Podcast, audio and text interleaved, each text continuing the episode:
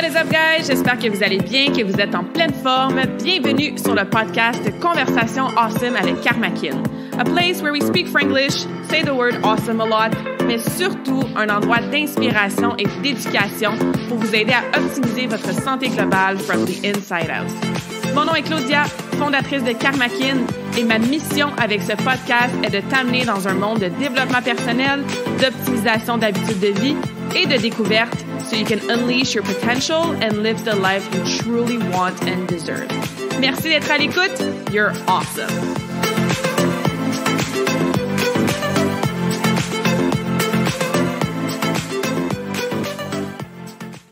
I'm so excited for this conversation. Ça fait plusieurs semaines que je vous dis qu'il se passe beaucoup de choses behind the scenes avec Karmakin et ce nouveau concept de conversation awesome en fait partie. Aujourd'hui, I'm so excited, je suis super reconnaissante puis j'ai bien bien hâte de vous présenter le nouveau concept qui va mettre en vedette des enfants, des ados, les mini-stars, la relève yes, on va faire de temps en temps des conversations awesome avec des tiny humans ou des teenagers ou des enfants qui sont absolument awesome. Des enfants qui ont des talents particuliers, des enfants qui ont un âme encore tellement pure, des enfants de 10 ans, 12 ans, 14 ans, peut-être même plus jeunes des fois, qui ont de la sagesse et des leçons à vous apprendre, à vous partager. Ça fait longtemps que je veux mettre de l'avant encore plus dans ma business la cause des enfants. Je fais beaucoup de choses que je démontre pas sur les réseaux sociaux. Je fais des choses que je vous démontre, des compagnies, des organismes, des fondations à laquelle euh, je donne ou que je supporte ou quoi que ce soit. Et je trouvais que mon podcast est une belle plateforme pour mettre de l'avant ces petits individus-là qui sont passionnés, passionnants, qui sont super intéressants et comme je disais, qui peuvent nous sortir des fois des leçons de vie qu'à 30, 40, 50 ans, ben, on gagne vraiment, vraiment à se faire rappeler puis à apprendre. Donc, I'm so excited! Les enfants, les ados, tout ça, moi j'adore, j'adore, j'adore communiquer avec eux, j'adore connecter avec eux. Et une fois par mois à peu près, une fois par deux mois, ben, il va y avoir des conversations comme ça, comme la première que je vais vous présenter aujourd'hui, qui va mettre en vedette là, une petite conversation avec ce nouveau euh, profil superstar, mini-star là sur le podcast. Si jamais vous connaissez des enfants qui sont pas gênés, qui aimeraient ça venir me jaser, qui ont un petit quelque chose particulier qu'ils aimeraient partager, qui ont des leçons peut-être à nous rappeler, ben n'hésitez surtout pas à m'écrire puis à me présenter là, le profil de ces personnes-là. Moi, je crois sincèrement que chaque enfant naît pur, chaque enfant naît avec un âme qui est prête à faire ce qu'il a à faire sur la vie terrestre que chaque enfant a un cadeau à l'intérieur de soi, un potentiel immense. Chaque enfant a ses propres traits de personnalité, son propre caractère, ses propres talents, ses propres choses à faire face, son propre tempérament. Et une des facettes de ma mission de vie, c'est de permettre à ces enfants-là de rester dans cet état-là, d'épanouir leur potentiel, leur cadeau, d'être vraiment eux-mêmes avant que la société, puis le programming, puis le jugement des autres, et le regard des autres, et les peurs, et bref, tout ce qui tout ce qui fait de nous des adultes parfois un peu stressés, un peu perdus, qui devons faire de work, puis qui ont de la misère à s'aimer, puis qu'on est toujours en mode comparaison, tu sais. L'enfant n'est pur, curieux, soi-même, d'une émotion à l'autre. Donc, je voulais vraiment utiliser Karmakin, utiliser ma plateforme, puis maintenant le podcast pour démontrer cette pureté-là, cette naïveté-là, cette curiosité-là, ce, ce sens-là d'humour, puis ces petits cadeaux-là, ce gros potentiel-là que chaque enfant a et naît avec. Donc, c'est certain que si vous connaissez des enfants, ben, ils n'ont pas besoin d'avoir fait euh, des mini-olympiques ou d'avoir été à la télé. C'est pas ça que je veux dire, mais ça ferait vraiment plaisir de connecter avec plus d'enfants, plus d'ados pas vraiment d'âge. Évidemment, en âge, d'être capable d'avoir une petite conversation sur un podcast. Mais bref, si vous avez des, des noms ou des, voisins ou des enfants ou des petits neveux, nièces qui vous viennent en tête, puis vous pensez que ça fitterait un petit peu avec les mini-ambassadeurs, ambassadrices Karmakin, envoyez-moi un courriel, ça me fait vraiment plaisir. Alors bref, sans plus tarder, aujourd'hui, j'ai l'honneur de vous présenter notre première mini-star qui s'appelle Lina. On va faire la conversation en anglais et soyez à l'écoute, prenez des notes parce que le wisdom qui sort de la bouche de cette petite-là de 10 ans, c'est impressionnant. Alors, sans plus tarder, on souhaite la bienvenue à notre première invitée dans cette série d'épisodes pour les enfants, les ados et, comme je disais, la relève karmakin.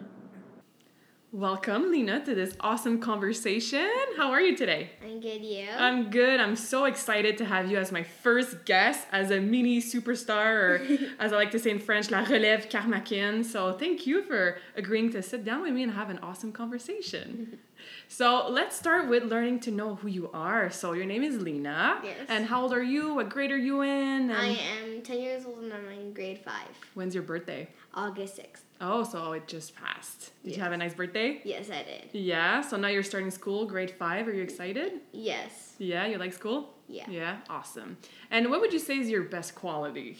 Uh, just being myself and not letting anybody change for who I am. Oh, I like that. I like that. And I was excited to have you as my first guest because even though you're only 10 years old, you're already thinking and doing things that I coach my clients to do, right? Because sometimes when we're adults, we have so many responsibilities and we start to care about what people think of us. So I think that you're going to have a lot of wisdom for your young age for our listeners today. So I really like that. And what are some of your hobbies? Like, what do you like to do for fun with your friends? I love swimming. I I do. I love hiking. I, I went hiking this year with my family. It was in Acropole? Yeah. Acropole des Draveurs. hmm and I like I like camping with my family. I went this year. I like skiing in the winter, and I just like being active. Yeah, you do. And we started figure skating last winter as well. Yes. Hey, you were so good. You were fearless. I was showing you uh, jumps even that I show skaters when they skate for like at least six months or like a year, and you were already trying all the spins and all the jumps. so yeah, it shows that you like to be active. And um, are you still doing some TikTok videos? Because I remember you Yes. showing me some TikTok videos. What kind of videos do you do on TikTok? Um, I just make fun videos. I just be myself, and I just talk. Yeah, I saw you did some recipes with your dad at some Yes, did. and yeah, that's so cool. So you're very creative, Mm-hmm. right? What else do you like to do? I know you just showed me like a really nice painting, so yeah, I like painting a lot too. yeah, that's amazing. And you said that being active was something that you really enjoy. You went hiking, Yeah. camping, and I train with your mom, right? We're, we're training buddies, and I remember we were training um, in your house, Yeah. And she has a chin up bar in the living room, and we were doing some chin ups. And then you wanted to try, and you surprised us because you just hung yourself, and then you just did like a really nice, proper chin up. So we were very impressed by your strength. And when we did um, Karmakin Boot Camp Auton at the park, you came to train with your friend, which was really, really nice to see you train with your friend and like keeping up with the group. So, why do you think it's important to be active, and why do you like it so much? Um, I think it it's important to be active because you stay healthy, you take care of your skin, and it's really good for everything. Yeah, it really is. Do you have a favorite sport or a favorite Uh, exercise or yes, my favorite sport is bas- basketball. basketball? Very cool. Do you play at school or just for fun on the Um, street? I I play it on the street sometimes. I just got my basketball for my birthday. Oh, nice, nice, nice. It's cool that you're doing different sports basketball, skating, hiking with your family. So that's great. And you also do other healthy habits that not a lot of 10 year olds do, like journaling, meditation with your mom sometimes. So, what do you usually journal about? Um, I I talk about uh, how we should stop littering. We should stop Mm. throwing garbage out of our windows, um, out of our cars. We should uh, love each other for who are for who we are and love who we're with. Yeah, absolutely. Like I said at the beginning, a lot of wisdom coming from a 10 year old. That's amazing.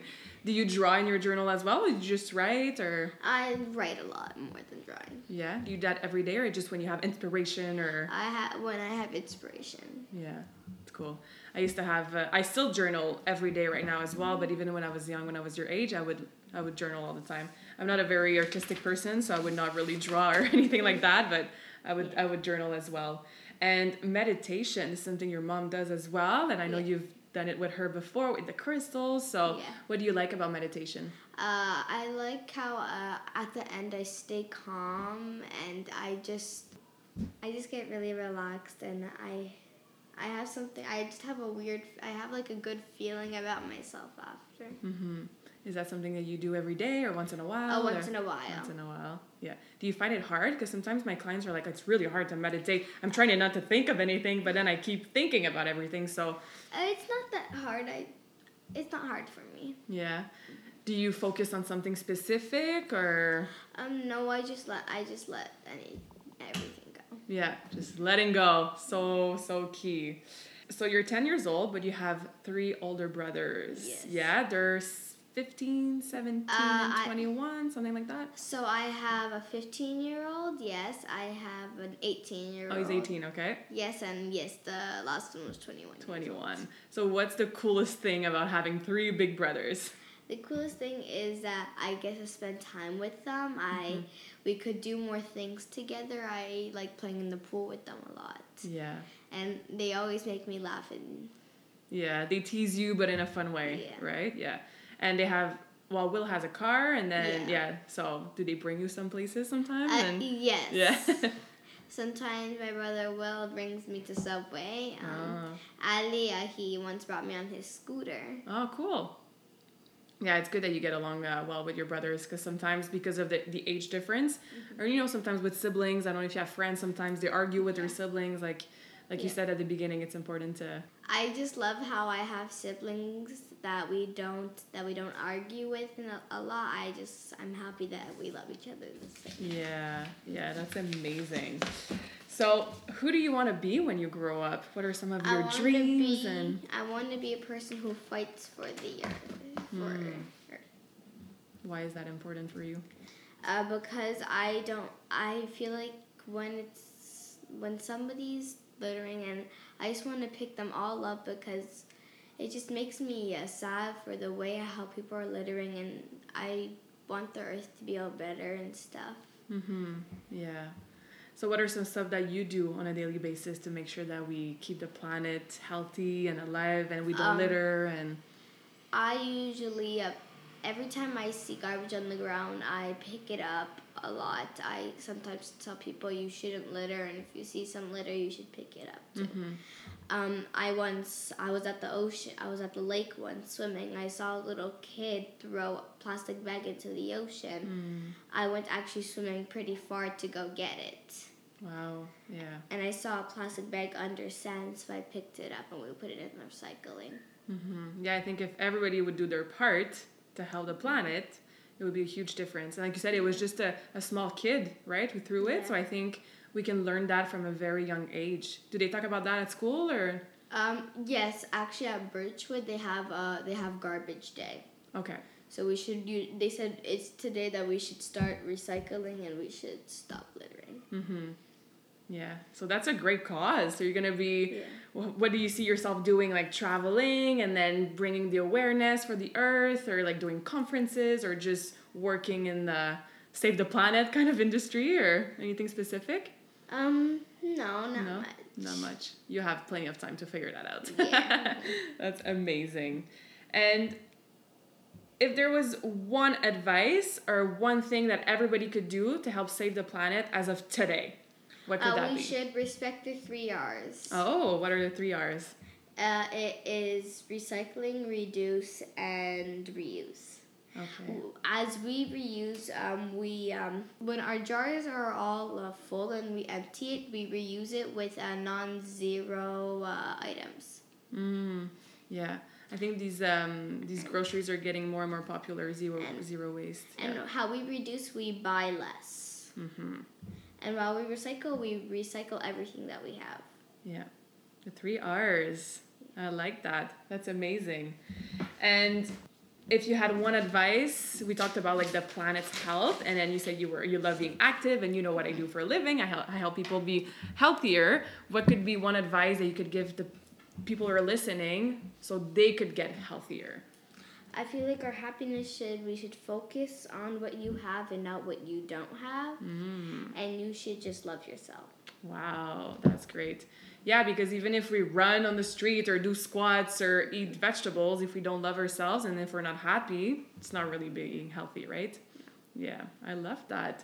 So, my the last question I ask all of my uh, my guests is what is your favorite quote Uh, and why? My favorite quote is have a whole universe in my mind.